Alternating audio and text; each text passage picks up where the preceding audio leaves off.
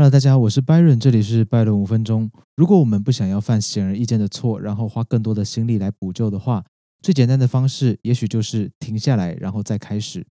各位有没有过这样的经验？你想要快点完成某个工作，这工作不难，你想要快点完成它，因为你快要下班了，你不想拖到自己的下班时间，所以呢，你的东西很快就做好了，而且你发现离打卡的时间还有一段距离，你怀着轻松的心情把东西交出去，结果老板一看发现，哎，你的东西错误百出。很多很明显的地方有疏漏，数据有错，错字也一堆，排版也很奇怪，甚至还有些字形明显不一样的，你都没有发现。奇怪了，明明之前有检查过，怎么都没有发现呢？只好我们再花上一堆时间去纠正那些错误，甚至呢，我们可能要重新顺整个案子。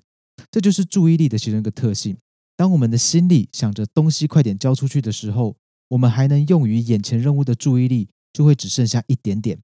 这一点点注意力，为了加快达到目标，在这里是赶快下班这个目标啊，就会关注在哪些部分还没有做完，什么地方还没有补齐，反而没办法发现这些东西之间的逻辑产生问题，发现简单的文字错误，甚至是有些重要的地方完全被忽略，因为我们没有多余的注意力放在这些事情上。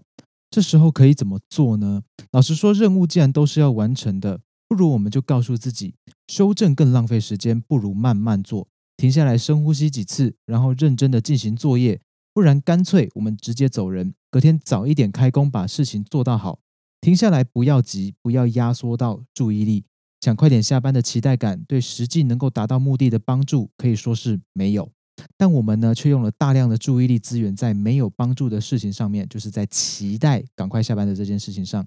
真正能够让你早点下班的，是把任务好好完成。搞清楚这关系，我想我们会比较愿意定下心。好好的检查手上的工作，当速度慢下来，我们正确率就会提高。就像在生活中，骑车通勤的朋友很多，在大量的交通数据里面，我们得到一个经验归结，那就是十次车祸九次快。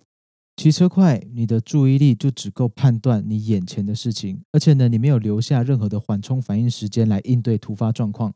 如果你骑车的速度比较慢的话，对于路况的判断则能够更全面，对突发的危险也可以更好的做出应对，让你平安回家。所以你几乎不会看到慢车造成交通意外，通常都是快车造成别人的麻烦。当我们能够不浮躁、不急着要做什么，就可以看到应该看见的错误，做出冷静的判断、得体的行为，不会犯下不应该犯的错啊，甚至避开大量的危险。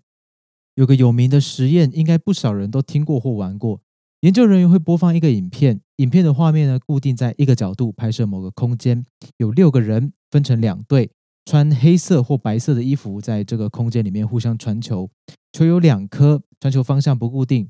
影片会要求受试者计算其中穿白色衣服的人交错传球的次数，然后在整个影片结束以后，我们要回答：哎，他们总共传球了几次？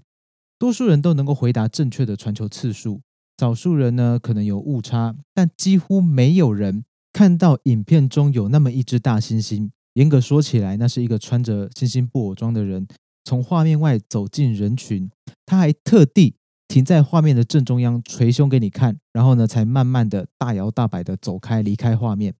这么明显的异常元素出现在画面里面，居然没有人注意到。我自己呢也是没有发现这只猩猩的人。当时我是深深的被震撼到。原来我们的注意力这么的狭窄，而这个实验的时间是一九九九年。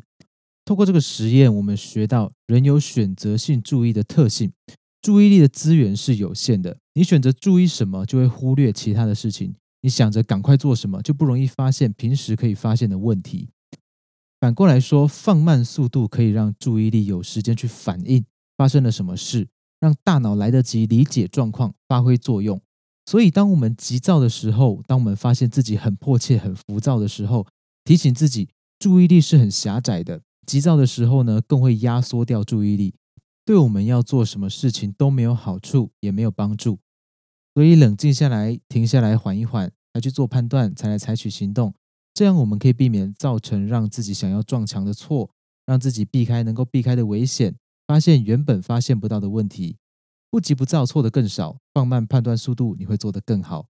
总之，停下来，缓一缓，再行动，才不会让自己扯自己的后腿。有关这期提到的实验，各位如果有兴趣，可以自行搜寻这个叫做 “selective attention test”。啊，这大家可以去看一下这个实验，非常的有趣。那么很开心跟你分享今天的所得，我是 Byron，这里是拜伦五分钟，我们下次空中再见，拜拜。